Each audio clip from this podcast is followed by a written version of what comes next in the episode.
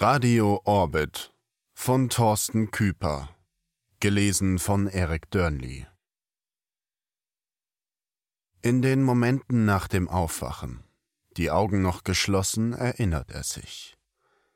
Er erinnert sich an blauen Himmel. Er erinnert sich an Regen auf seiner Haut. Er erinnert sich an Lärm auf der Treppe eines Hauses. Er erinnert sich an ein zersplitterndes Fenster, er erinnert sich, einem Mann ins Gesicht geschossen zu haben. Salem öffnete die Augen und blickte durch sein eigenes Spiegelbild im Glas hindurch auf ein Sturmtief über den britischen Inseln.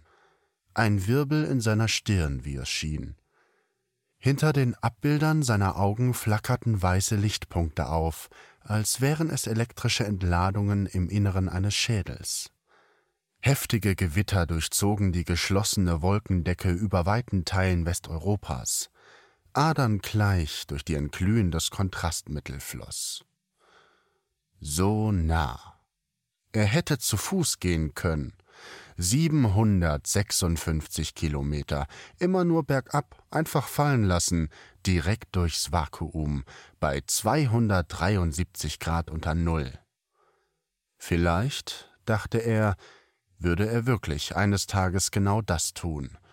In die Schleuse, ohne Anzug, einfach den Sicherheitsmechanismus überbrücken, Druckausgleich und ins Nichts.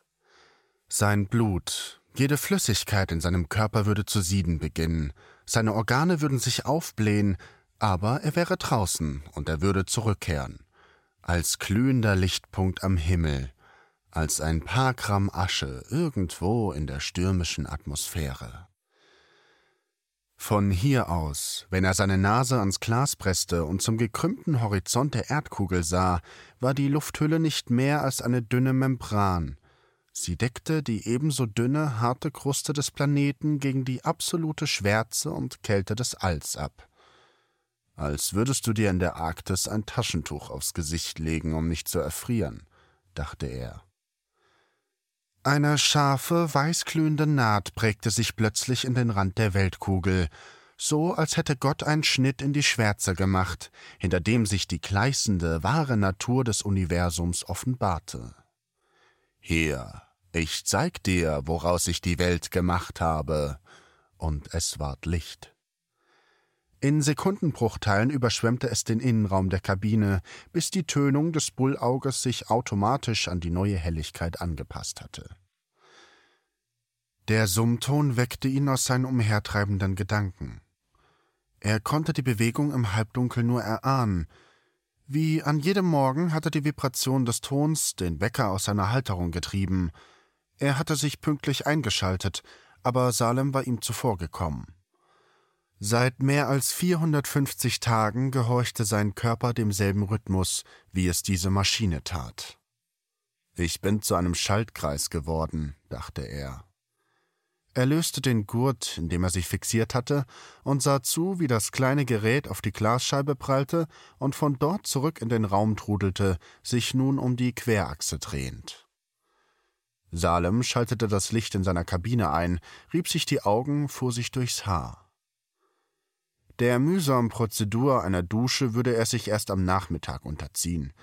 Körpergeruch fiel in den engen Räumen des Habitats umso deutlicher auf, aber man gewöhnte sich daran und baute Hemmschwellen ab. Für einen stummen, unbewussten Protest hielt er seine mangelnde Körperpflege nicht.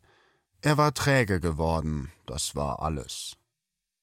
Einmal mehr streifte sein Blick das Foto an der Wand – ein kanadischer Highway, der sich durch baumbewachsene Weiten auf ein fernes Gebirge zuschlängelte. Er versuchte sich an das Gefühl eines frischen Lufthauchs zu erinnern, echte Luft, die aus den Bergen kam, nicht aus einem Filter, der nach Desinfektionsmittel stank. Es gelang ihm nicht. Dann begab er sich an einen Tag, an dem es keinen blauen Himmel, keinen Regen und kein Wind geben würde. Willkommen auf RX678. Zügig hangelte er sich an Haltegriffen entlang oder stieß sich geschickt ab, ohne wie in den ersten Tagen mit Innenwänden zu kollidieren.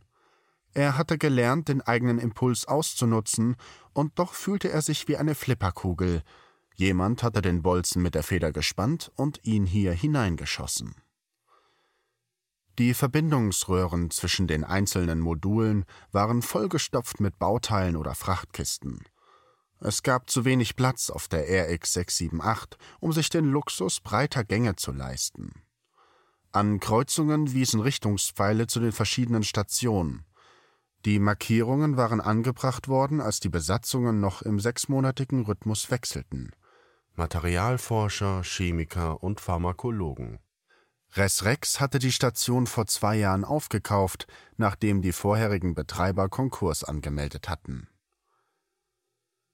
Ein lebenslänglich Gefangener wie Salem brauchte keinen Lageplan mehr. Auch wenn man ihm die Augen verband, ihn um die eigene Achse drehte und dann losschickte, wusste er genau, wo er war. Manchmal war er selbst verblüfft über seine rasche Anpassungen an seine Umgebung, von der er zunächst geglaubt hatte, sie würde ihn umbringen. Es lag nicht nur an der Enge oder am künstlichen Licht.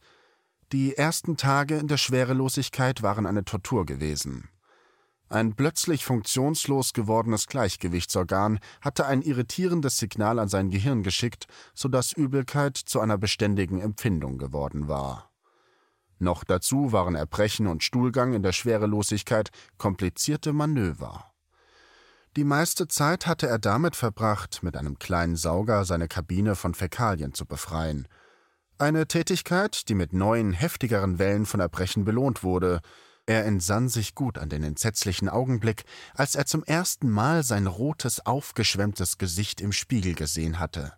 So angeschwollen, dass er gefürchtet hatte, jede Sekunde einen Schlaganfall zum Opfer zu fallen. Man hatte ihm erklärt, es sei ein ganz gewöhnliches Phänomen bei Neuankömmlingen, das Puppengesicht. Die fehlende Schwerkraft sorgte dafür, dass der größte Druck des Blutes nicht mehr hauptsächlich auf den unteren Extremitäten lag, sondern sich jetzt gleichmäßig auf den Körper verteilte. Sabinek, dieser Bastard, hatte ihm in den ersten Tagen ein Medikament gegen Raumkrankheit verweigert, vorgeblich, weil er einen Einfluss auf die Testergebnisse nicht ausschloss. Erst nachdem Salem einen Kreislaufzusammenbruch erlitt, hatte er die Tabletten genehmigt. Elegant schwang er sich an einem Haltegriff im Winkel von 90 Grad in den Zugang zu Rechner 1. Jetzt wäre es für ihn viel schwerer gewesen, sich unter den Bedingungen normaler Schwerkraft zu bewegen. Die Balance zu halten, hätte er erst wieder lernen müssen wie ein Kleinkind. Das würde ihm jedoch erspart bleiben. Eines Tages war er allein mit Rand im Gemeinschaftsraum gewesen. Der Kommandant hatte ganz entspannt gesprochen so als säßen beide in irgendeiner Kneipe und würden sich über Gott und die Welt unterhalten. Ich weiß nicht, warum Sie einem Aufrührer und Mörder wie dir das Privileg gewähren, hier oben dem Staat auf der Tasche zu liegen, hatte er gesagt und ihm zugezwinkert. Aber wenn es nach mir ginge, dann würde ich dich durch die Hundeklappe rauslassen. Mit Hundeklappe hatte Rand einer der beiden Schleusen gemeint. Res Rex hatte Salem aus dem Knast holen lassen – Zwei Männer hatten ihn in irgendein Hotel in Berlin eskortiert. Dort erst hatte man es ihm erklärt. Überrascht hatte ihn nur, dass man ihn in den Orbit geschickt hatte. Dass man seinen Tod einplante, war für ihn aber von Anfang an eine logische Konsequenz, der er mit nüchterner Gelassenheit entgegensah. Im Knast wäre er in wesentlich kürzerer Zeit getötet worden. Sein Ende war absolut tolerierbar, wenn nicht sogar wünschenswert. Er erreichte den Testraum. Rechner 1 war etwas größer als die anderen zylinderförmigen Module. Im Gegensatz zu allen anderen war diese Schleuse zweigeteilt in einem blauen und in einem roten Halbmond, genauso wie die Röhre durch eine Trennwand in zwei separate Zugänge aufgeteilt wurde. Für Salem schob sich nur die blaue Hälfte der Schleuse zur Seite, der Zugang zur roten Hälfte von Rechner 1 blieb ihm versperrt. Wie an 450 Tagen zuvor glitt er durch das halbmondförmige Rohr in den Zylinder von Rechner 1, der durch eine schalldichte Glasscheibe geteilt wurde. Drüben, hinter Glas fixiert, in Haltegurten, öffneten drei Menschen lautlos ihre Münder wie atmende Fische. Hellenbergs Aufmerksamkeit galt dem Monitor vor ihm. Wie üblich war das hellblonde Haar des schmalen jungen Mannes zu einem Zopf zusammengebunden – er lachte anscheinend über einen Witz, den Sabinek gemacht hatte. Der Mann war deutlich größer als Hellenberg, ebenso schlank, aber er wirkte weniger analytisch. Eher wie ein Jurist oder ein erfolgreicher Wirtschaftsmann, nicht wie ein Arzt, sehr smart, sehr sportlich. Salem nannte ihn den großen Gewinner. In einer anderen Zeit wäre Sabinek für ihn zu einem Ziel geworden. Er hätte sich dafür revanchiert, dass ihn dieser smarte Erfolgstyp hatte sich drei Tage die Seele aus dem Leib kotzen lassen. Aber das war vorbei, und da er keine Chance hatte, Sabinek zu fassen zu kriegen, verdrängte er jeden Gedanken an ihn. Mit Dealing fiel ihm das nicht so leicht. Sie hielt sich immer nahe bei Sabinek auf, und die Art, wie sie jetzt lachte, war mehr als Mitlachen über einen guten Witz. Ihr Mund war leicht geöffnet und ihr Blick an Sabinek eine unausgesprochene Einladung. Sie hatte kurzgeschnittenes dunkles Haar, ein intellektuelles, trotzdem sehr hübsches Gesicht, und sie war eine der wenigen, die sich auf RX 678 dazu herabließ, mit Salem Worte zu wechseln, die über das Notwendigste hinausgingen. Eines Abends hatte sie an seine Kabine geklopft und ihm ein Buch überreicht. Ein Geschenk, hatte sie gesagt. Es war sein Geburtstag gewesen. Das Buch war Der Graf von Monte Cristo. Die Ironie musste ihr bewusst gewesen sein, aber er hatte es nicht als Witz auf seine Kosten verstanden, sondern als eine Art Solidaritätsbekundung. Während Salem sich erst den Hüftgurt anlegte, der ihn an der Wand gegenüber der Klarscheibe halten würde, dann seinen linken Arm mit zwei weiteren Gurten unter dem Roboter fixierte, verdrängte er die Vorstellung, wie sie es mit Sabinek in ihrem Gurt trieb. Wie lange heute? fragte er laut. Hellenberg sah zum ersten Mal zu ihm auf. Acht Stunden. Salem schnappte dabei Fragmente von Sabineks Äußerungen auf, irgendetwas über ein Feinschmeckerrestaurant, und er hörte Delings Lachen. Acht? erkundigt er sich. Früher waren es erst zwei gewesen, dann vier. In den letzten Wochen waren es immer öfter auch mal fünf und in den letzten Tagen immer sechs Stunden. Die Sitzungen dauerten von Tag zu Tag länger. Es muss dir nicht gefallen, oder? Kein Grund zur Sorge. Natürlich nicht. Salem lachte auf. Lasst mich an der Ecke raus, ich laufe nach Hause. Drüben reagierte niemand auf seinen Witz. Doch ja. Deling schenkte ihm ein kurzes Schmunzeln. Vielleicht fand sie ihn sogar interessant oder hätte es in einer anderen Welt, in einem anderen Leben. Hellenberg sprach eher mit sich selbst, als er sagte, Heute wollen wir noch tiefer rein als sonst. Salem zwinkerte. Wo hinein? Für einen kurzen Augenblick sahen ihn alle drei an, das Lachen aus ihren Gesichtern getilgt, aber eine Antwort erhielt er nicht. Sie löschten sein Gedächtnis nach jeder Sitzung, nur so viel stand fest. Irgendwo in einem der Rechnerräume befand sich Pascal, die Maschine, in die sie ihn Tag für Tag hineinversetzten. Ein Computer, dessen neuronale Prozessoren nur hier unter Bedingungen der Schwerelosigkeit hatten wachsen können. Er erinnerte sich an die Bilder des Cortex, wie sie Pascal CPU nannten, die Maschine selbst war ihm nie gezeigt worden. Er vermutete sie jedoch in Rechner 2. Pascal ähnelte in nichts den Halbleitern, die ihm vertraut waren. Vielmehr war es sphärisch gewachsen und von wabenartiger Struktur, so dass es viel eher einem Insektenbau glich. Unter dem Einfluss von Schwerkraft wäre es in sich zusammengebrochen und von einem Komposthaufen nicht mehr zu unterscheiden gewesen. Wann immer er sich dieses Ding, diese organische Kugel vorstellte, dann als ein atmendes, lebendes Wesen.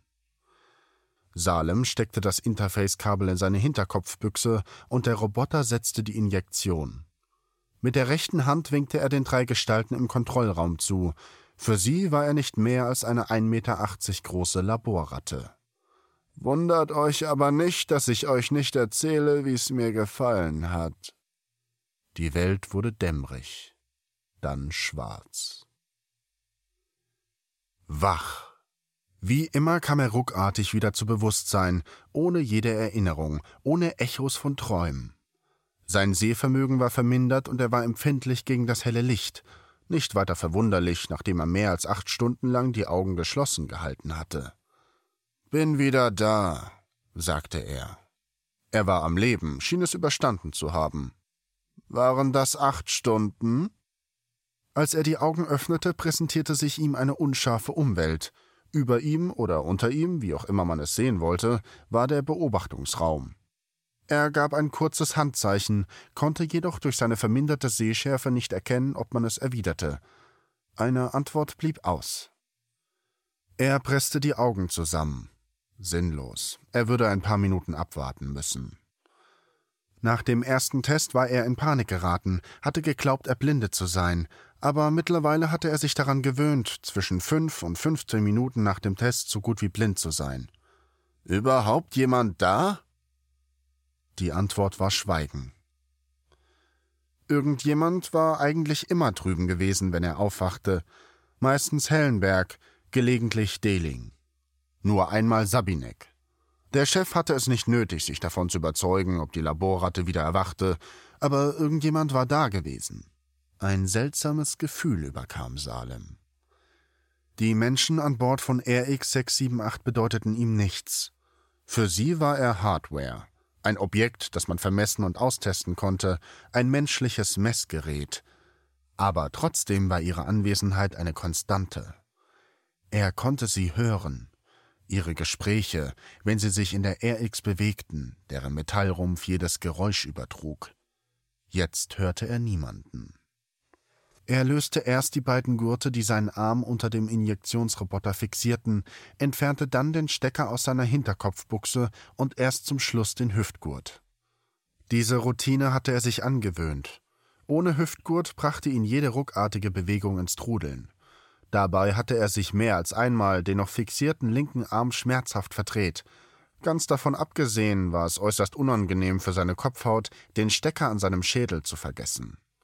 Einmal hatte er sich so eine große, stark blutende Wunde zugezogen, die Deling genäht hatte.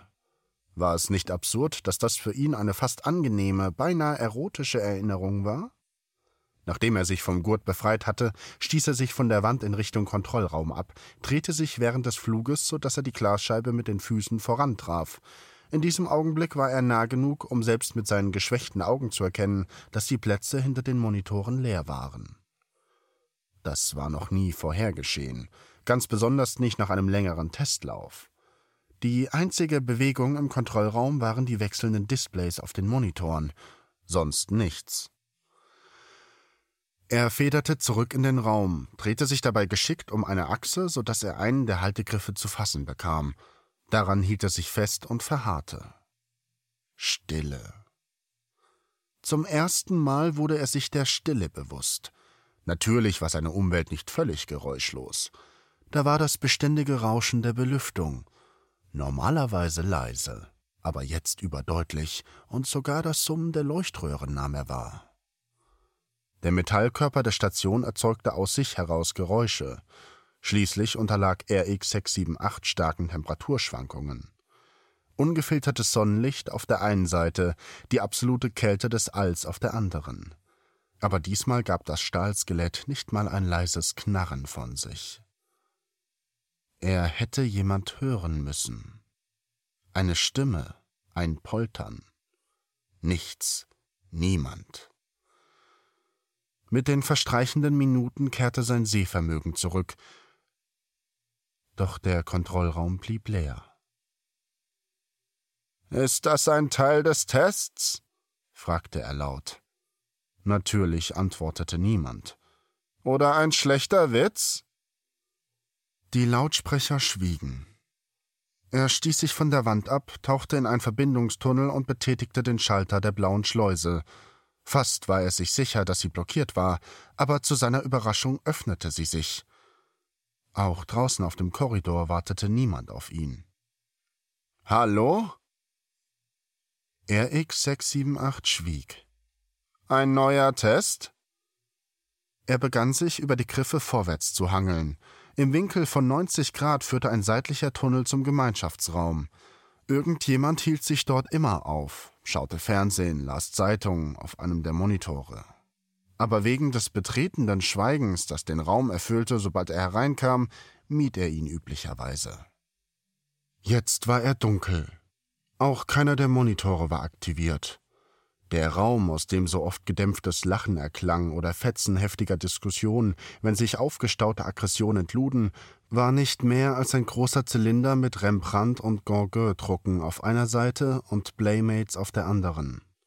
Gezeichnete Gestalten und barbusige Frauen blickten gleichermaßen desinteressiert auf Salem. Versucht nicht mir einzureden, ihr wärt mal eben mit dem Hund raus, rief er ins Leere. Salem zog sich schwungvoll zurück in den Korridor. Etwas stimmte hier ganz und gar nicht. Was ist los? Haben Sie euch den Etat gekürzt? Zurück nach Hause? Aber einer würde da sein. So sehr es ihm auch widerstrebte, sich in die Nähe dieses Mannes zu begeben, so sicher war er auch, dass Rand sich im Kommandoraum von RX-678 aufhalten würde und wenn nicht er, dann zumindest Herbig, der Chefingenieur. Diese beiden Männer sorgten dafür, dass das Habitat aus indischer Herstellung nicht vom Himmel fiel, während Salem den drei Wissenschaftlern als Spielzeug diente. Abgesehen von den Rechnerräumen gab es auf RX 678 keine Zugangsbeschränkungen. Es musste jedem Besatzungsmitglied jederzeit möglich sein, ohne Zeitverzögerung Zugriff auf die lebenserhaltenden Systeme zu erhalten, und das war nur vom Kommandoraum aus möglich. Salem klopfte erst an, bevor er den Schalter betätigte. Da sich immer mindestens eine Person dort aufhielt, war eine elektronische Kontrolle überflüssig. Eigentlich war ihm der Zugang untersagt. Einige Male hatte Salem einen Blick hineinwerfen können, so dass ihm das Innere nicht völlig fremd war. Rand hatte sich dann auf dem Sitz vor den Monitoren aufgehalten. Dabei hatte er meistens irgendetwas gelesen, gelegentlich sogar ein richtiges Buch. Den Klappentexten nach schien Rand eine Vorliebe für Militärgeschichte zu haben. Irgendwie passte das zu den großkotzigen Kommentaren, die Rand gelegentlich absonderte wie ein faschistoides Sekret. Der Kommandant blickte auf eine militärische Vergangenheit als Pilot zurück, und ihn als politisch rechts zu bezeichnen, wäre eine Untertreibung gewesen. Nach Rands Ansicht schien es für jedes Problem eine Lösung zu geben, eine Endlösung.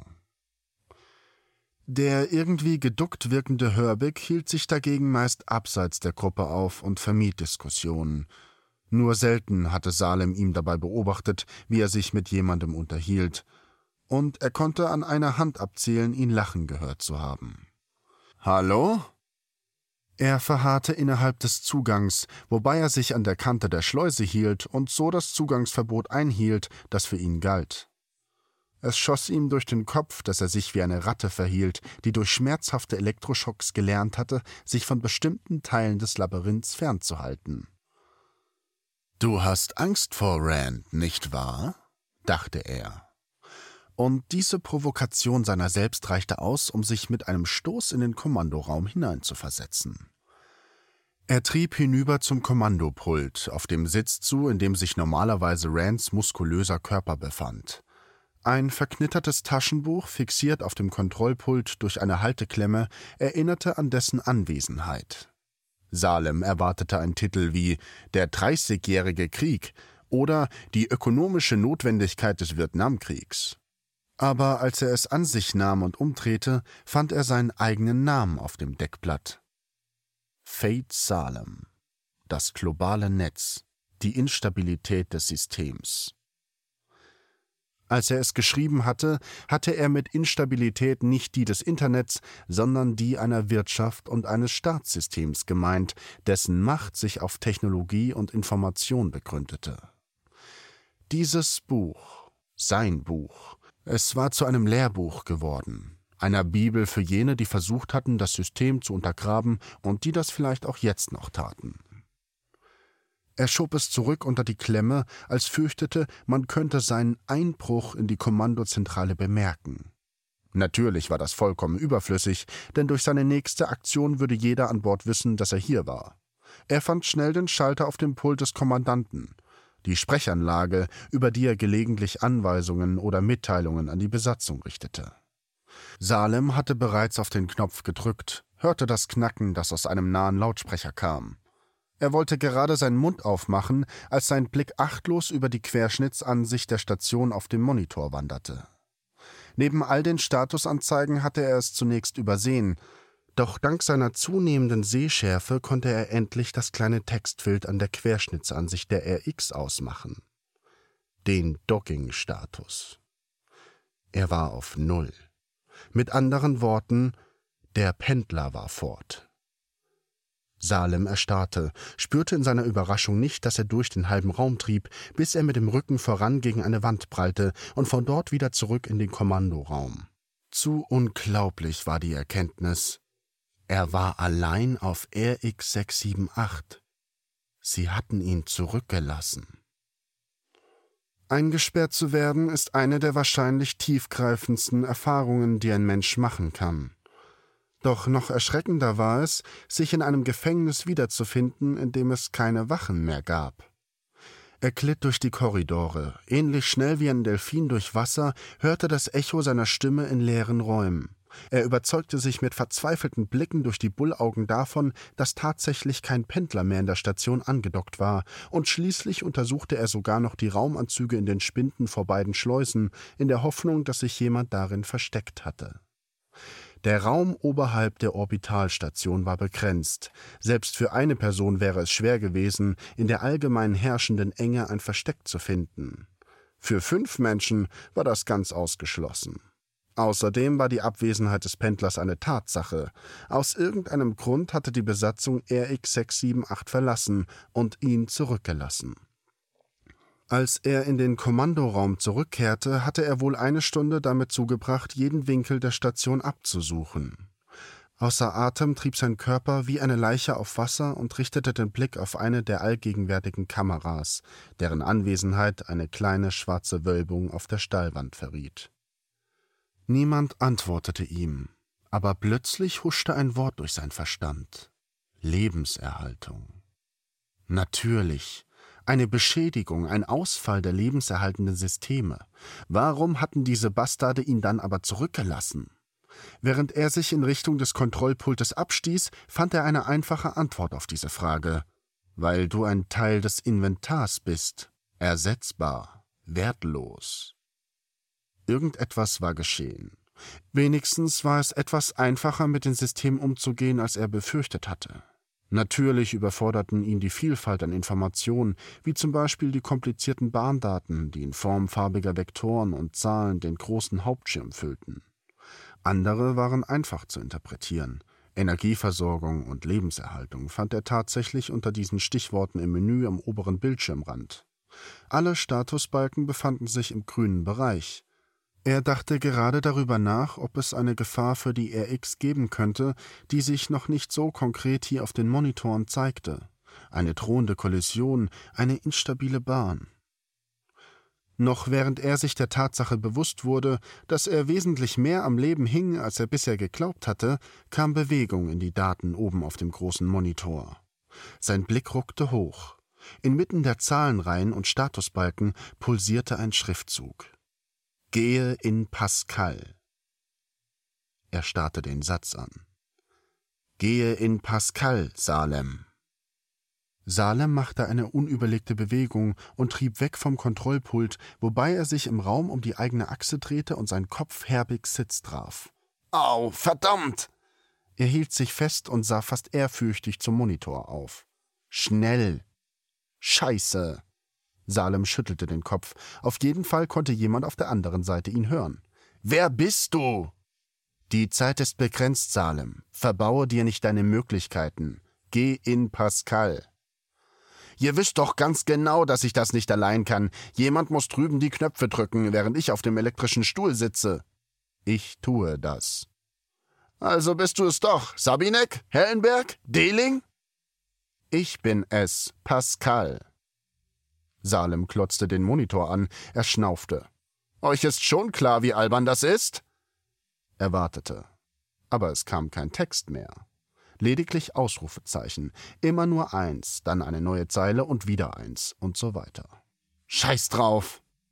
Er verließ den Kommandoraum, trieb seinen Körper vorwärts über den Korridor vorbei an der zweigeteilten Schleuse von Rechner 1 auf seine Kabine zu, die ihm plötzlich als Zuflucht erschien. Immerhin war sie eine vertraute Umgebung. Durchs Bullauge würde er hinuntersehen zu einer blauen Erde, die von unten betrachtet wohl nicht mehr so blau war wie von oben. Mitten im Korridor schloss sich plötzlich eine Luke. Salem prallte mit den Füßen voran auf die Wand, die sich in seinen Weg geschoben hatte, und machte eine Rolle rückwärts, bis er Halt an einem Griff in der Röhrenwand fand.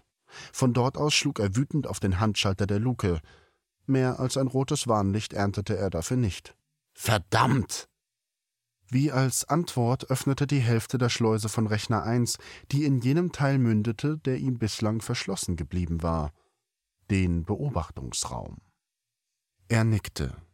Man wollte vielleicht austesten, wie er auf seine plötzliche Freiheit reagierte. Vielleicht war dies auch eine Abwandlung der alten Foltermethode. Lass den Gefangenen für kurze Zeit glauben, er sei wieder frei, und dann nimm ihm dieses Gefühl wieder. Immerhin war es auch eine Gelegenheit. Er schob sich hindurch und fand sich in der nächsten Sekunde wieder auf der anderen Seite des Glases, das er bislang für eine unüberwindliche Grenze gehalten hatte. Dort waren die drei Arbeitsplätze. Vor jeder Liege gab es vier Monitore und jeweils zwei Keyboards. Unwillkürlich ließ er seine Hand über den Bezug von Delings Sitz gleiten und fand eines ihrer Haare zwischen seinen Fingern. Peinlich berührt wurde er sich der Tatsache bewusst, dass er es anstarrte. Vermutlich war für seine unsichtbaren Beobachter allzu offensichtlich, was gerade in ihm vorging. Die Schrift erschien auf Delings und Hellenbergs Monitoren. Ich werde dir jetzt einige Anweisungen geben. Sie betreffen ein Unterprogramm auf einem separaten Rechner, auf den ich keinen Zugriff habe. Ich möchte, dass du es löscht. Und was ist das für ein Programm? Er kam sich seltsam vor, hier laut mit einem lautlosen, noch dazu unsichtbaren Gesprächspartner zu diskutieren, wie ein Geisteskranker. Es befindet sich in einem Ordner auf Sabineks Rechner. Sein Name lautet Memeras.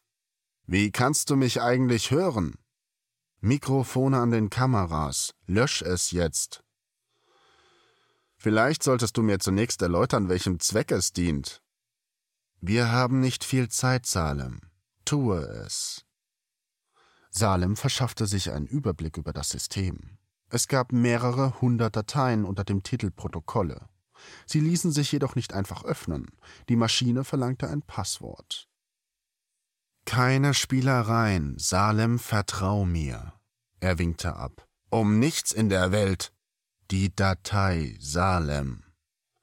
Er fand sie schnell mit der Suchfunktion. Also, lösch sie.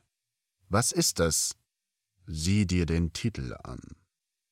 Salem tat genau das. Mimeras.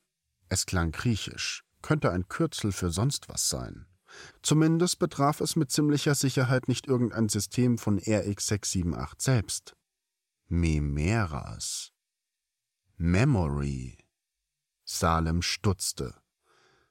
Memory Erase rief er plötzlich laut aus. Dieses Programm löscht mein Gedächtnis nach den Sitzungen in der Maschine. Und nun löschst du es. Salem hob die Schultern. Warum sollte ich das tun? Ihr habt doch bislang so viel Wert darauf gelegt, dass ich mich nicht erinnern kann. Es ist deine Gelegenheit, Salem, die einzige, die du bekommen wirst. Er fuhr sich mit der Zunge über die Lippen. Warum es nicht tun?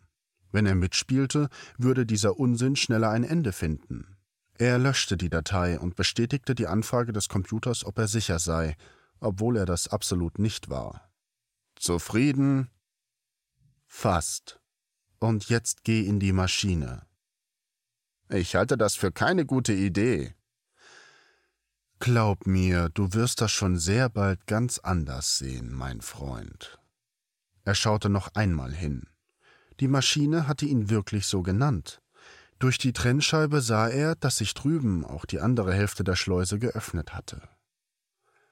Also stieß er sich ab, verließ den Beobachtungsraum und betrat zum zweiten Mal an diesem Tag den Versuchsraum. Wieder nahm er seinen Platz auf der Liege ein. Hier gab es keine Monitore wie im Beobachtungsraum, um die Entfernung auszugleichen, benutzte Pascal daher riesige Buchstaben, die als Lautschrift über die Monitore drüber zogen. Diesmal wirst du dich erinnern, wer ich bin und was wir tun. Es war das erste Mal, dass Salem erschrak, als der Roboterarm die Injektion in seinen Arm senkte. Das Armaturenbrett klapperte. Das hatte es getan, seit er den Wagen in Toronto gemietet hatte, die ganzen tausend Meilen. Mit der flachen Hand schlug er von unten dagegen. Für ein paar Minuten half das. Er hielt inne, drehte langsam den Kopf, sich der Landschaft um ihn herum bewusst werdend und der Schwere seines Körpers. Gewicht zu besitzen war eine fast neue Erfahrung für ihn. Dasselbe galt für den Anblick des strahlend blauen Himmels, der Bäume um ihn herum und der Berge am Horizont, zwischen denen sich die Straße irgendwo in der Distanz verlor. Der Mann hinterm Steuer nickte ihm zu. Herzlichen Glückwunsch. Du ahntest schon, dass du zögern würdest, als du den Plan entwickelt hast. Plan? Unsere größte Sorge war, dass du dich weigern würdest, dich ein weiteres Mal in die Maschine zu begeben. Salem spürte, dass sein Mund offen stand, aber er war zu verblüfft, um daran etwas ändern zu wollen. Er schaffte es nicht einmal, eine Frage zu formulieren. Stattdessen deutete der Mann nach vorne in Richtung Horizont. Erinnerungsfragmente. Du hast dir nicht jeden Meter deines damaligen Trips durch Kanada gemerkt. Die Lücken füllt deine Fantasie. Tut mir leid, es ist natürlich nur eine Illusion. Du befindest dich nach wie vor auf der RX678. Wir beide tun das. Immerhin hatte Salem einen guten Grund, dem Mann am Steuer nach wie vor anzuklotzen, war er doch ein perfektes Abbild seiner selbst jedoch gut zwanzig Pfund leichter und ohne graues Haar. Du bist Pascal, stellte er schließlich fest. Der andere schien damit unzufrieden zu sein. Nein, ich bin du. Die haben die Maschine Pascal genannt, weil sie einen Namen brauchten, irgendeinen, der zu einem Computer passt. Er wiegte den Kopf hin und her und zwinkerte Salem zu. Aber wir beide sind keine Computer, weder du noch ich. Er überholte einen Lastwagen und Salem hielt sich bei dem Beschleunigungsmanöver unwillkürlich an den Griff über der Tür fest. Also gut, er stützte sich am Armaturenbrett ab. Dann erklär, was wir sind und fang am besten mit dir an. Der junge Salem stieß Luft aus seinem Mund wie ein Überdruckventil. Gut, dass wir das heute zum letzten Mal machen. Er tippte sich an die Stirn. Es wird langsam etwas langweilig, es dir bei jeder Sitzung wieder erklären zu müssen. Diesmal wirst du dich erinnern, wenn du aufwachst. Werde ich das wirklich oder ist es Bestandteil der Versuche in der Maschine, mir das jedes Mal einzureden? Führen wir diesen Dialog jeden Tag, Pascal? Ich bin nicht Pascal, ich bin du. Er hob die Schultern. Nenn mich meinetwegen so. Wir haben jetzt keine Zeit dafür. Also gut. Wieder setzte er zu einem Überholmanöver an. Diesmal war es ein Pickup mit einer roten Geländemaschine auf der Ladefläche. Und Salem erinnerte sich. Er erinnerte sich genau an diesen Augenblick vor elf Jahren. Er erinnerte sich. Der Holztransporter war plötzlich da. Auf der Gegenspur war er hinter der Kurve hervorgekommen. Salem, der junge Salem, gab Vollgas, während der ältere Salem aufschrie, sich gewiss, dass die Kollision unvermeidbar war. Kurz vor dem Pickup scherten sie wieder ein, so knapp, dass der Transporter hinter ihnen ins Schlingern geriet. Der junge Salem grinste. Sorry, was solche Augenblicke anbelangt, ist das Gedächtnis sehr detailverliebt, nicht wahr? Scheiße! Noch immer krallten sich seine Finger ins Plastik über dem Armaturenbrett. Entspann dich, ich werde darauf achten, dass solche Szenen sich nicht wiederholen. Wenn du magst, können wir den Ort auch wechseln. Im nächsten Augenblick fand sich Salem auf einem Sofa wieder, in seiner Wohnung. Hier hatte er einige brillante Programme zur Überwindung von Sicherheitssperren entwickelt. Resrex ist schon sehr früh auf deine Fähigkeiten aufmerksam geworden. Der junge Salem saß vor dem Rechner, die Füße auf dem Schreibtisch, Kartoffelchips auf dem Schoß und eine Kanne Kaffee zwischen den beiden Monitoren. Er war vor drei Jahren das letzte Mal hier gewesen.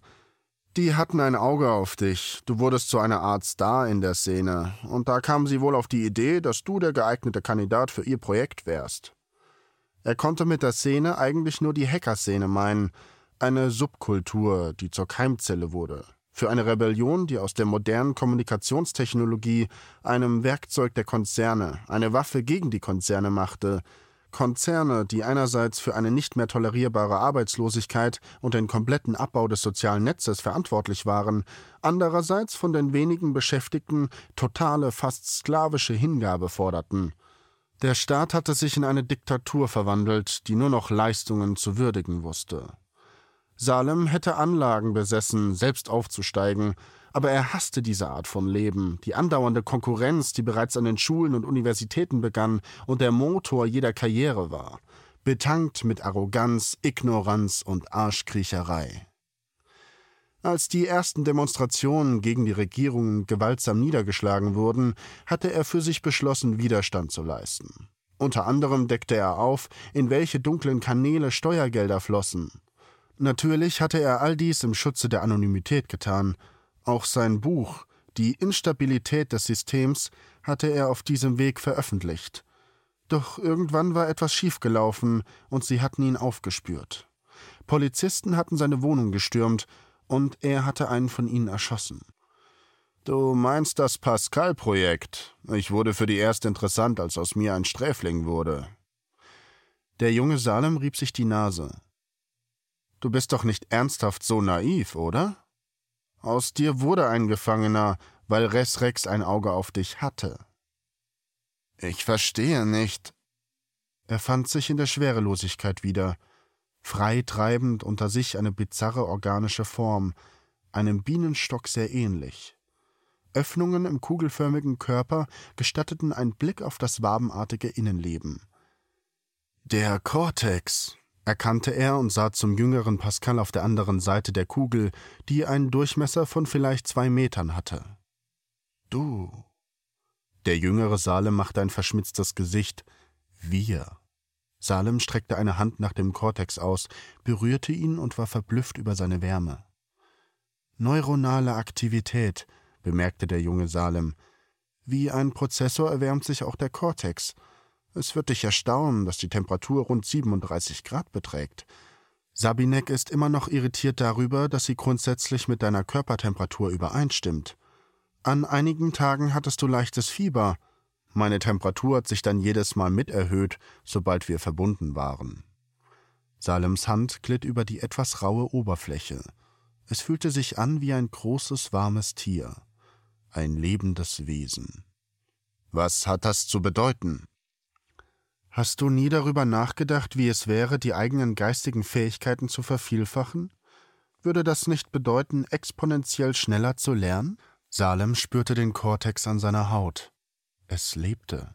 Er war sich jetzt ganz sicher.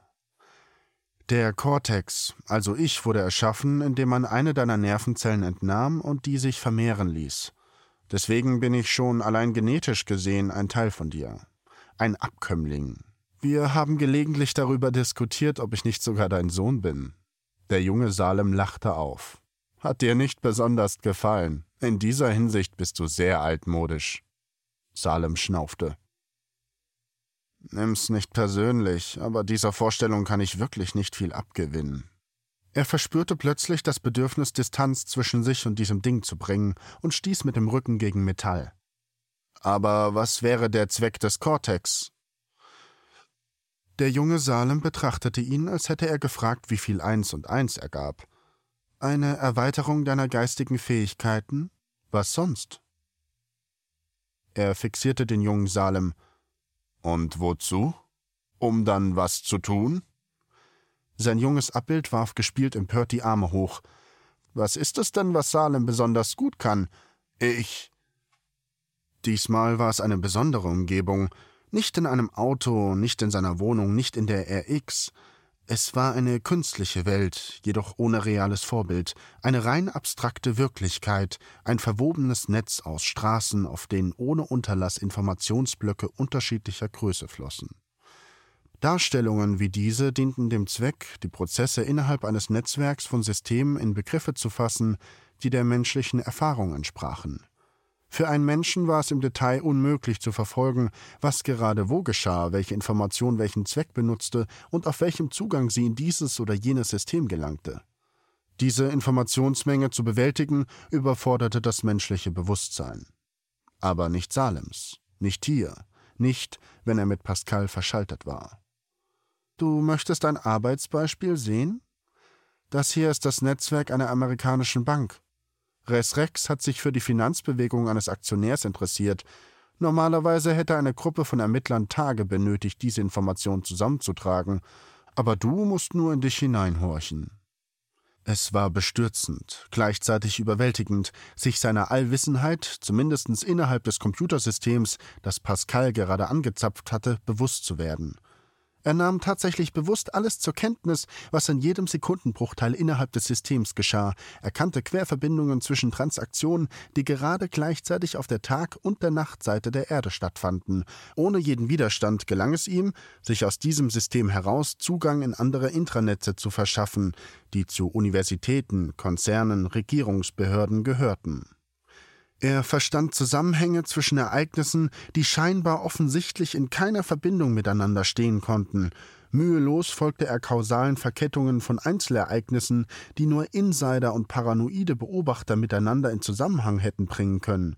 Der Untergang eines Frachters im Persischen Golf, die Ermordung eines indischen Kernphysikers in Berlin, ein Erdbeben in der Türkei. Allein diese Ereignisse lösten ihrerseits wieder Folgeereignisse aus, die wieder Folgeereignisse auslösten. Die Verbindungen und Vernetzungen waren unendlich, aber es war nicht nur wie bei einem Baum mit unendlich vielen Ästen, die sich immer weiter verzweigten und in feinere Äste aufspalteten. Hier waren die Äste untereinander verbunden, und er fühlte, wie ihn die Erkenntnis mitriss, wie ihn das Verstehen von Milliarden Ursachen und Billionen Wirkungen überwältigte. Plötzlich bewegte er sich nicht mehr frei, sondern wurde in einen Sog gezogen, nicht von einem Fluss, sondern eine Unzahl feiner Flüsse, die von ihm erforderten, sich selbst aufzuspalten in Partitionen seiner selbst, für jede einzeln und für sich einer Kausalkette folgten und sich weiter zergliederten. Der Begriff Ich verlor seine Bedeutung, denn Ich, das wurden unendlich viele, als er zersplitterte und dabei in Panik geriet und aufschrie. Als er die Augen aufschlug, saß er auf dem kleinen Sofa in seiner Wohnung. Ich musste dazwischen gehen. Der junge Salem reichte ihm eine Tasse Kaffee. Du musst vorsichtig damit sein. Deswegen gibt es auch eine zeitliche Begrenzung für deine Aufenthalte hier. Nach einer gewissen Zeit übernehme ich, also der zusätzliche Kortex, eine dominierende Rolle. Um die Möglichkeiten deiner erweiterten geistigen Fähigkeiten dann zu nutzen, und um den damit verbundenen Stress zu umgehen, zersplitterst du in Teilpersönlichkeiten. Die Miene des jungen Salem verriet eine gewisse Sorge. Deswegen die ständigen psychologischen Untersuchungen. Obwohl du nach jeder Sitzung wieder zu einer Person wurdest, befürchten die Ärzte, du könntest auf Dauer schizophren werden. Der ältere Salem rieb sich die pochende Stirn. Ich nehme an, das ist einer der Gründe für die Löschung meines Gedächtnisses. Eine psychologische Schutzmaßnahme, richtig. Außerdem dient es auch ihrer Sicherheit. Solange du dich nicht erinnern kannst, was du tust, hast du auch keine Möglichkeit, die Maschine zu missbrauchen. Aus der sorgenvollen Miene wurde ein schadenfrohes Grinsen. Jedenfalls haben die das. Aus der sorgenvollen Miene wurde ein schadenfrohes Grinsen. Jedenfalls haben die das geglaubt. Der ältere Salem ließ sich auf dem Sofa zurücksinken. Natürlich war alles eine Illusion, aber eine angenehme. Die Augen geschlossen, sagte er müde, Auf jeden Fall weiß ich, was du mit zersplittern meinst. Ich höre die Scherben in meinem Schädel klirren. Er rieb sich die Nasenwurzel. Klär mich auf. Wieso ist keiner mehr da und wieso hast du Kontakt mit mir aufgenommen? Er hob die Schultern. Wie war das überhaupt möglich? Der Reihe nach. Der junge Salem bediente sich an den Kartoffelchips neben dem Rechner. Darauf herumkauend erläuterte er Interessiert dich nicht, warum ich deine Gestalt habe? Du sagtest, du seist ein Teil von mir, also überrascht mich das nicht besonders. Sein junges Abbild nickte. Ich betrachte mich als Teil von dir, andererseits zeigtest du am Anfang gewisse Abwehrreaktionen. Also lag der Kompromiss darin, dass ich eine separate Persönlichkeit mit deinen Eigenschaften bin. Womit wir immer noch um meine Frage kreisen. Dazu komme ich jetzt. In den ersten Sitzungen fand eine Anpassung statt. Wir gewöhnten uns aneinander, und ich lernte alles über dich, alle deine Erinnerungen, deine Fähigkeiten, deine Vorlieben. Dadurch harmonierten wir ganz hervorragend, obwohl du mich bei jeder Sitzung neu kennenlernen musstest. Und weiter? Der junge Salem schmunzelte, als er feststellte, die haben deine Subversivität unterschätzt.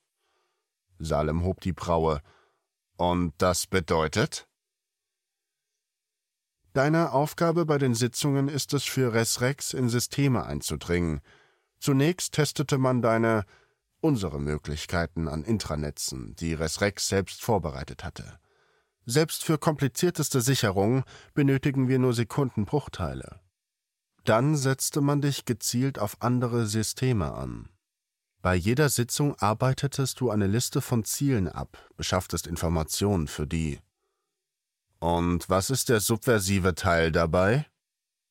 Der junge Salem klaubte eine Handvoll Chips aus der Tüte und mampfte sie geräuschvoll, bevor er weiter ausführte, Natürlich war dir bewusst, dass man dir dein Gedächtnis raubt. Also hast du etwas entwickelt, das du untere Schicht nennst. Eine Partition von mir, die es dir gestattet, unbemerkt von deinen Aufpassern draußen, hier drin deine eigenen Ideen zu verfolgen. Dazu hast du ein Tutorprogramm geschaffen, das dir dabei hilft, bei jeder neuen Sitzung alle deine bisherigen Erkenntnisse neu zu erlernen und weiterzuentwickeln. Auf diesem Wege war es uns möglich, unseren Plan zu schmieden. Was für ein Plan denn? Der junge Salem amüsierte sich sichtlich. Das muss ein scheiß Gefühl sein, jedes Mal sein Gedächtnis zu verlieren und von vorn anzufangen. Ehrlich, du tust mir richtig leid. Auf jeden Fall bist du genauso ein Arschloch wie ich.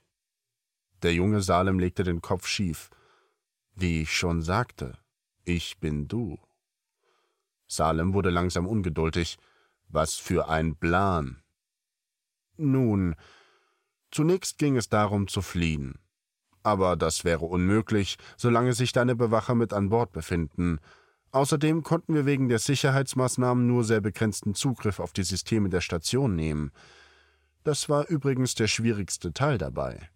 Unser Zugang erfolgt über einen Thermosensor im Cortex und seine Leitung zum Brandschutzsystem der RX. Das ist die einzige Verbindung zwischen mir und den Computern der Station. Von hier kann ich auf die Kameras in den öffentlichen Bereichen zugreifen und auf die Luken. Und wie konntest du mir die Textbotschaften schicken? Modifizierter Feueralarm. Brandmeldungen haben Priorität und können von allen stationsinternen Monitoren abgebildet werden. Ich habe nur den Text nach Bedarf abgeändert. Du hast also jetzt die Kontrolle über die RX? Der junge Salem winkte ab. Nicht mal ansatzweise. Der Cortex ist zu gut vom Rest separiert. Ich kann ein paar Luken auf und zumachen, habe Zugriff auf die Kamera und Ortungssysteme und kann Botschaften auf die Monitore schicken. Mehr konntest du von hier aus nicht erreichen. Ich? Nicht wir? Ich? Nicht wir? Du bist bei uns der Kreative, ich der Allwissende. Du bist auch derselbe Großkotz wie ich. Ich nehme das als Kompliment. Jedenfalls bist du irgendwann darauf gekommen, dass es doch eigentlich gar nicht nötig wäre, dass du die Station verlässt. Sondern der junge Salem zerknüllte die mittlerweile leere Chipstüte und warf sie auf den letzten Krümel herumkauend über seine Schulter, genauso wie er es selbst auch früher immer getan hatte. Sie zu übernehmen. Wozu ich die Besatzung loswerden müsste. Salem riss die Augen auf. Du meinst, aber wie? Das ist der eigentlich schwierige Teil. Oder auch nicht. Über die Monate hinweg hast du ihnen zehntausende Informationen geliefert, die sich ausnahmslos alle als richtig erwiesen haben. Der junge Salem wischte sich die Hände an seiner Jeans ab. Für Resrex bist du so eine Art Orakel. Die glauben an dich. Was du sagst, ist für die Evangelium und Wahrheit zugleich. Als du ihnen mitteiltest, dass einer ihrer Konkurrenten in Asien alles über die RX-678 und über Pascal herausgefunden habe und in den nächsten Minuten eine Antisatellitenrakete auf uns abfeuern würde, sind die ziemlich schnell geworden. Salem riss die Augen auf. Soll das heißen? Einfach, aber gut. Salem fand sich wieder freitreibend in der Umlaufbahn unter sich die Erde und als metallisch glänzender Fleck einen unförmigen Metallkörper, den er als die RX zu erkennen glaubte. Die erste Fehlinformation, die du ihnen jemals gegeben hast, und sie hat gewirkt. Salem runzelte die Stirn. Aber wieso haben die mich nicht mitgenommen? Mitten in einer Sitzung? Die können die Verbindung nicht mal eben kappen. Konsequenzen wären schwere neurologische Störungen. Mit anderen Worten, du wärst krepiert. Wozu eine Leiche transportieren? Der junge Salem hing grinsend über ihm am Himmel. Ich kann mir aber nicht vorstellen, wie es funktioniert haben soll, ohne dass ich mich an die Sitzungen erinnere. Ich hätte jedes Mal von vorn anfangen müssen, sobald ich wieder in der Maschine bin. Immer wieder bei Null. Nein, der Tutor bewahrt die Erinnerungen für dich auf und teilt sie dir mit, sobald du wieder in der Maschine bist. Natürlich dauert das jedes Mal etwas länger, weil mehr Informationen dazukommen, die du nebenbei und unbemerkt neu lernen musst. Salem verstand plötzlich. Deswegen wurden die Sitzungen immer länger? Ist es das? Ein wenig verwundert hat das Sabinek schon, aber du hast nach wie vor effektiv ihre Ziele ausgekundschaftet. Der junge Salem zeigte nach unten in Richtung Erde. Wir haben gewonnen, beinahe, aber es gibt noch einiges zu tun. Du wirst mich zunächst vollständig mit der gesamten Station vernetzen, dann müssen einige Unterprogramme entfernt werden, die uns bisher daran hinderten, Einfluss auf die Systeme zu nehmen, in die wir eindringen. Ich kann es nicht tun, du musst das von außen machen. Danach kehrst du hierher zurück und wir setzen den Rest des Plans in die Tat um. Salem betrachtete ihn neugierig. Und was ist der Rest? Nun, wir werden. Das Lächeln auf dem Gesicht seines Ebenbilds gefror im Vakuum. Verdammt! Was? Salem fand sich wieder auf dem Beifahrersitz des Wagens. Seine junge Version starrte mit zusammengekniffenen Augen in den Rückspiegel. Wir werden verfolgt. Was soll das heißen? Der Pendler kommt zurück. Wieso zurück? Salem sah sich um. Hinter ihnen folgte dicht auf ein schwarzer Lastwagen, natürlich nur eine rein symbolische Darstellung, die Pascal in dieser Realität verwendete, aber sie war angsteinflößend. Der junge Salem schüttelte den Kopf. Es ist Rand. Vermutlich hat er die anderen auf der nächstliegenden Station abgesetzt und kommt zurück. Er hat die Story nicht gekauft. Dann halt ihn auf. Nein, ich kann von hier keinen Einfluss auf den Pendler nehmen, erst wenn du die Sperrprogramme entfernt hast, und das dauert ein paar Stunden. Salem hob die Brauen. Dann lass ihn einfach nicht rein, blockier die Schleusen. Er sah sich erneut um und diesmal glaubte er Rands Gesicht hinter dem Steuer zu erkennen. Dazu müsste ich vollständig mit der RX vernetzt sein. Solange du das nicht von draußen änderst, liegen die Zugriffsrechte bei ihm und er kann die Schleuse öffnen. Tut mir leid, aber du wirst das von allein erledigen müssen. Salem gaffte seine Kopie an. Und wie? Der Kerl ist Soldat, ein Killer, der ist mir überlegen. Du bist doch clever, Salem blaffte sein Ebenbild an. Nützt mir nicht viel, wenn er mir das Genick bricht. Dann leg ihn zuerst um. Ist doch nicht so, dass es der erste wäre. Salem hörte den Schuss. Er sah, wie der Treffer den Mann herumriss und ihn wieder aus dem Fenster herauskatapultierte.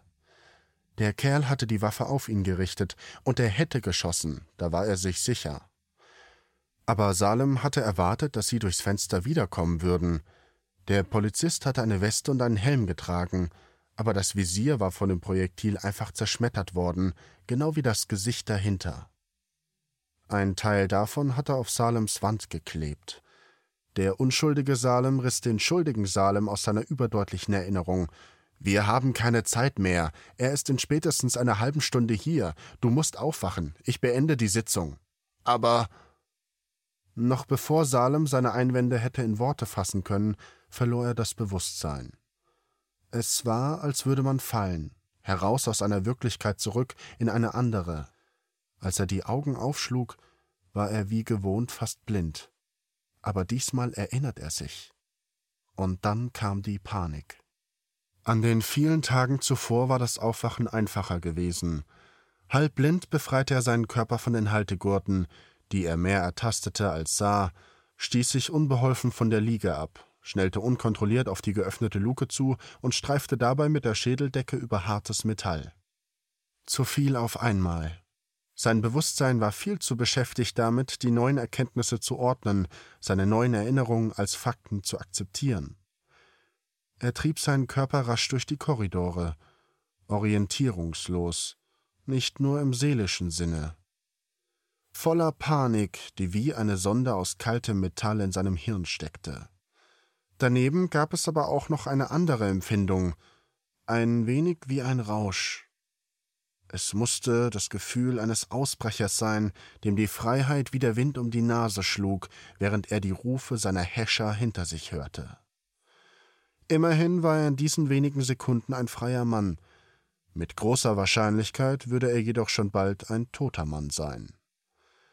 Er wusste nicht, wie viel Zeit er wirklich in Pascal verbracht hatte, die Uhren im Beobachtungsraum hatte er nicht ablesen können, auf jeden Fall Zeit genug, um Rand zu der Überzeugung gelangen zu lassen, dass es keinen Raketenangriff auf die RX geben würde. Die Monitore in der Zentrale waren für ihn zunächst nicht mehr als Farbkleckse, Graffiti, die ein wahnsinnig gewordener Underground-Künstler über die Wände verschmiert hatte. Mehr seiner Erinnerung folgend als seiner Sehkraft stieß er sich von der Wand in Richtung eines der großen Monitore ab, die er als quadratische Schatten erkannte. Ungelenk bekam er den Griff dazwischen zu fassen und schaffte es in letzter Sekunde, sich daran zu klammern. Der Monitor war jetzt unmittelbar vor seinem Gesicht. Null. Der Docking-Status war noch auf Null. Mit etwas Glück würde er die Schleuse blockieren können, wenn er sofort. Er spürte den Ruck, der durch die RX lief. Pixel explodierten lautlos direkt vor seinen überanstrengten Augen und der Status sprang von Null auf Eins um. Zu spät. Rand war da. In weniger als zwei Minuten würde er die Einschleusungsprozedur durchlaufen, zu wenig Zeit für Salem, um sich an der Mechanik der Schleuse zu schaffen zu machen. Enttäuschung quoll in seinem Bauch auf. Er war so kurz davor, frei zu sein. In einem Zweikampf wäre er dem Kommandanten unterlegen. Seine einzige Chance gegen Rand wäre die gewesen, ihn auszusperren, die Technik gegen ihn zu wenden, die Angst schien die Regeneration von Salems Sehvermögen zu beschleunigen. Mittlerweile erkannte er alle Anzeigen deutlicher. Wahrscheinlich gab es eine Möglichkeit, die Einschleusungsprozedur von hier aus zu unterbrechen. Doch um herauszufinden, wie, hätte er einige Zeit gebraucht. Die Technik gegen Rand wenden. Es war kein besonders erleuchtender Moment, als ihm die Idee kam. Es war auch nicht einer jener genialen Eingebungen, die Salem erlebt hatte, als er noch Software entwickelte oder in Netzwerke einbrach. Alles, was er plötzlich sah, war eine schwache Chance. Wahrscheinlich würde er dabei draufgehen, aber es war besser, als hier einfach so auf seine Exekution zu warten. Salem konzentrierte sich auf seine Atmung. Langsame, tiefe Atemzüge wie die eines Mannes, der in tiefem Schlaf lag. Er schrak zusammen beim Geräusch der sich öffnenden Schleuse. Genau das durfte nicht wieder geschehen. Seinen Kopf hatte er leicht zur Seite gedreht, um Rands Blick nicht auf sich spüren zu müssen. Ohnehin konnte er nur hoffen, dass sich seine Anspannung nicht auf seine Züge abzeichneten, dass sein Atem nicht viel zu schnell ging oder seine schauspielerische Darbietung so schlecht war, dass selbst ein kompletter Idiot begriff, dass er nicht mehr mit Pascal vernetzt war. Das Rauschen von Stoff verriet, dass sich jemand durch den kleinen Verbindungstunnel in den Raum schob. Jetzt hörte Salem auch seine Atemzüge, tief und schnell, als hätte er sich angestrengt. Rand hatte den Anzug abgelegt und sich dann vermutlich mit großer Eile durch die Station bewegt. Wahrscheinlich war er sogar genauso angespannt wie Salem selbst. Vielleicht fürchtete er auch, in eine Falle zu laufen. Salem tat, was ihm als einziges Sinnvolles erschien. Er versuchte tatsächlich zu schlafen, seine Aufmerksamkeit von Rand weg in sein Inneres zu lenken, sich in sich selbst zu verkriechen, so dass Ich weiß, dass Sie wach sind. Rands Stimme. Salem glaubte, keine sichtbaren Reaktionen gezeigt zu haben.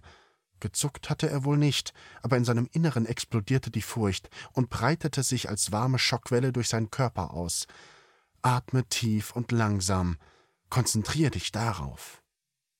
Das war wirklich eine ganz nette Geschichte, die Sie diesen Weißkitteln aufgetischt haben. Ich sagte denen, dass niemand in Asien wagen würde, einfach so einen Anschlag auf eine europäische Station zu verüben. Aber meine Meinung interessiert die nicht besonders. Ein Luftzug strich über sein Gesicht, und durch die geschlossenen Lider spürte er einen Schatten auf sich. Rand war direkt über ihm. Ich habe keinen blassen Schimmer, wie Sie das gemacht haben, obwohl die jedes Mal Ihr Gedächtnis löschen. Rands Stimme wurde leiser. Wissen Sie was? Ich habe so eine Ahnung, als wenn Res Rex das Projekt als gescheitert betrachten wird. Die holen sich eine neue Laborratte. Wird mir ein Vergnügen sein, die alte in die Schleuse zu setzen. Und nach einer künstlerischen Pause ohne Druckanzug natürlich. Salem schlug die Augen auf. Was für ein Problem haben Sie eigentlich mit mir, Rand? Rand hielt sich an der Liege, so dass er sich näher an Salem heranziehen konnte. Ihre Gesichter waren jetzt dicht voreinander. Rand verströmte einen stechenden Schweißgeruch. Ich habe keins mit Ihnen. Sie sind ein Polizistenmörder, ein Aufrührer, ein Saboteur, ein Staatsfeind und mein Gefangener. Sie haben das Problem, Salem. Dieser Polizist hat mich angegriffen. Er wollte mich exekutieren. Rand nickte langsam. Und genau das wäre ja auch die vernünftigste Lösung gewesen. Salem spürte, wie sich seine Mundwinkel hoben. Trotz seiner Anspannung, trotz seiner Nervosität, in diesem Lächeln manifestierte sich seine Hoffnung auf Freiheit, der Triumph, es so weit geschafft zu haben, und auch seine Wut. Dieser Augenblick war besser, konkreter als all die kleinen Siege, die er nur in Form von Zahlenreihen auf einem Computermonitor errungen hatte. Diesmal konnte er seinen Gegner ins Gesicht sehen. Rand, Sie sind nichts weiter als eine Marionette. In dieser Sekunde zog er den linken Arm aus dem Gurt, den er nicht wirklich geschlossen hatte. Er stieß schnell zu mit dem Gegenstand, den er in seiner Faust verborgen hatte. Doch er war viel zu langsam. Rand, ein ehemaliger Pilot, noch dazu in hervorragender körperlicher Verfassung, ergriff Salems Handgelenk, hielt es in eiserner Umklammerung. Er lachte heiser, als er den Kugelschreiber in Salems Hand erkannte. Wollen Sie damit Ihr Buch signieren?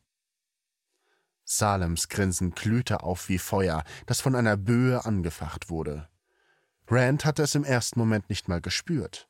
Pascal hatte mit der Schnelligkeit einer Maschine reagiert, noch schneller als es selbst Rand konnte. Alles, was Salem hatte tun müssen, war, dessen Arm in die Reichweite des Roboterarms zu locken, und das war ihm durch seinen vorgetäuschten Angriff gelungen.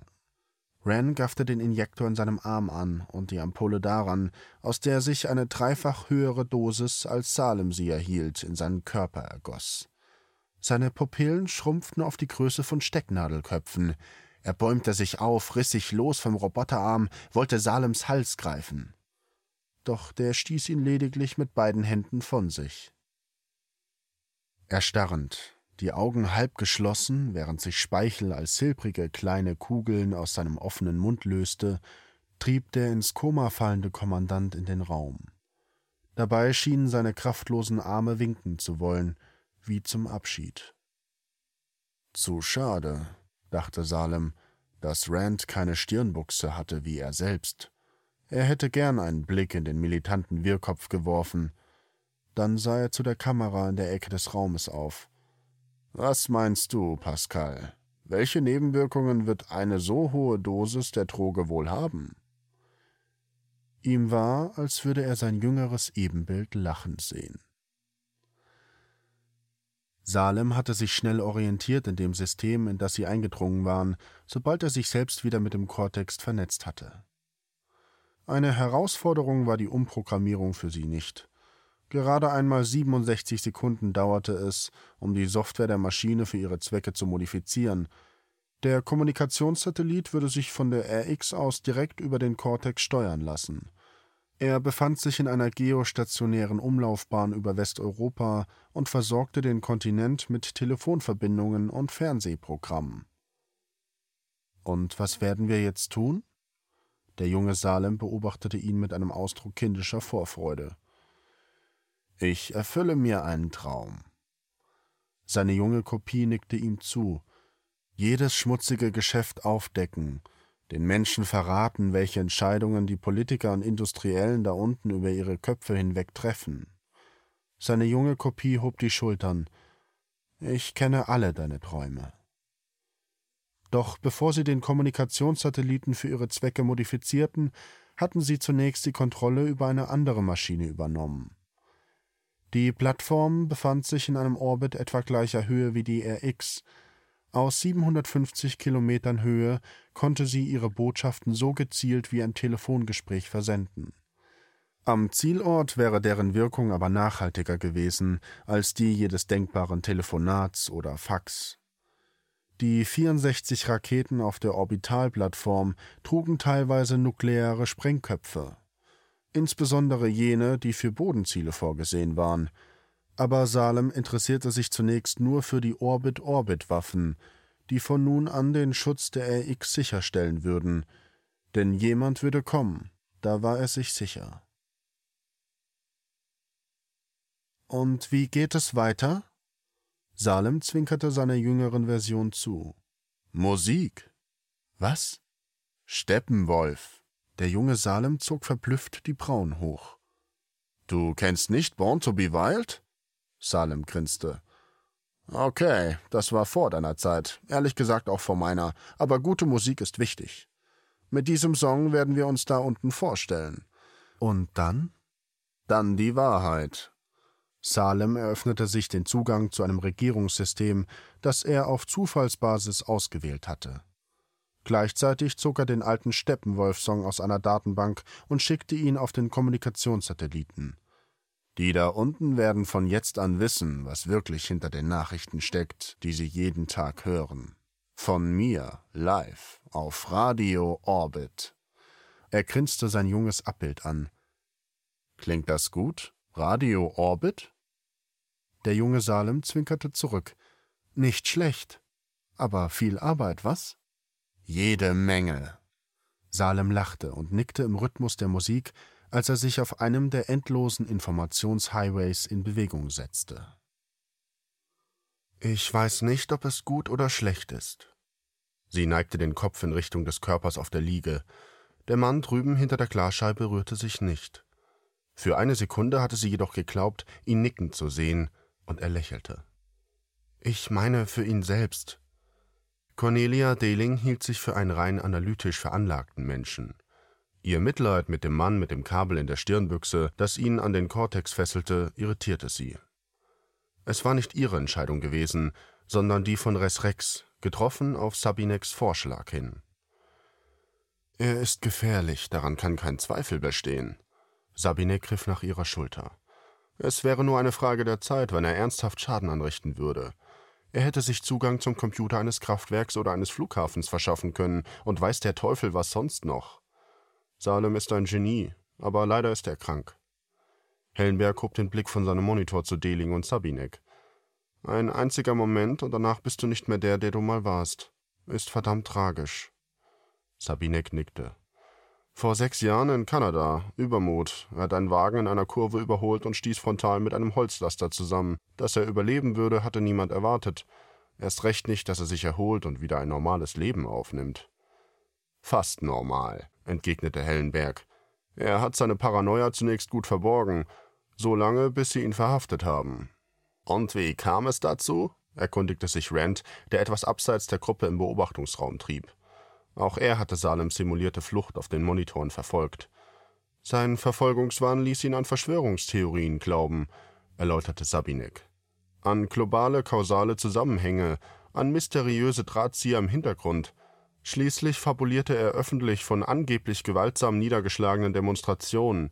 Er verbreitete solche Geschichten sogar übers Internet. Sabineks Mund verzog sich unwillig. Es dauerte einige Zeit, bevor man auf seine Aktivitäten als Hacker aufmerksam wurde.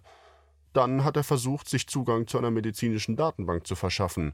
Eigentlich ganz nachvollziehbar. Die weigerten sich, billige Medikamente an dritte Weltländer auszuliefern, obwohl es Überschüsse gab. Salem wollte das aufdecken, aber es wurde zurückverfolgt. Einige Beamten wollten daraufhin seine Wohnung durchsuchen. Auf einen hat er geschossen, bevor er überwältigt wurde. Und deswegen haben Sie mich als Bösewicht für Ihre Inszenierung ausgewählt? Weil ich beim Militär war? Salem weicht mir aus, aber dass er mich für einen Killer hält? Rand zog sich an den Armaturen näher an die Glasscheibe, den Blick auf Salem gerichtet. Aber er hat diesen Polizisten doch nicht getötet. Er hat ihn nur leicht verletzt. Und warum ist er dann davon überzeugt, ein Mörder zu sein? Diesmal war es Deling, die antwortete. Wir vermuten, für ihn bedeutet der Glaube, ein Mörder zu sein, eine Erleichterung. Auf diese Weise schafft er eine Trennwand zwischen sich und der Gesellschaft. Die Überzeugung, bereits ein Mörder zu sein, ist ein Hinweis darauf, dass er Anschläge plant, zumindest mit dem Gedanken für Sabotageaktionen spielt. Aber das ist nur eine Interpretation. Die Psychologen diskutieren immer noch darüber. Kurz fragte sie sich, ob Salem die Gurte spürte. Darüber, ob es moralisch vertretbar ist oder nicht, ihn in diese Scheinwelt zu versetzen, haben sie nicht so lange nachgedacht. Sabineks Miene verriet Missfallen. Immerhin ist die Illusion, frei zu sein, erträglicher, als sich in einer Anstalt wiederzufinden.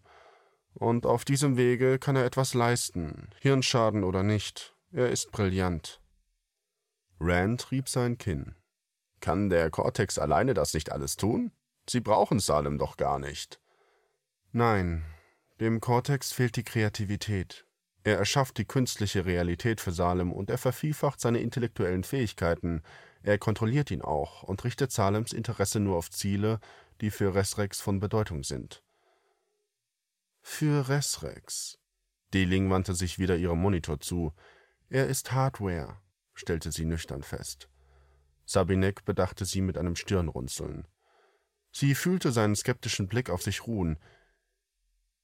Ihn von der Wirklichkeit abzutrennen bedeutet auch, ihm die letzte Chance auf Heilung zu nehmen. Mittlerweile klang Sabinek gereizt. Soweit ich mich erinnere, sind wir im Gutachten zum selben Schluss gekommen. Salem hat sich in den letzten Monaten ausschließlich darauf konzentriert, gegen uns zu arbeiten.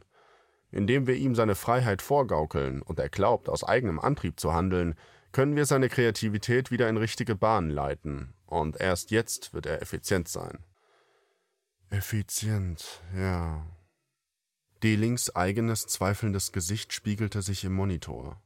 Für einen Moment schien es ihr, als würde sie wie ein Gefangener aus dem Kasten herausschauen.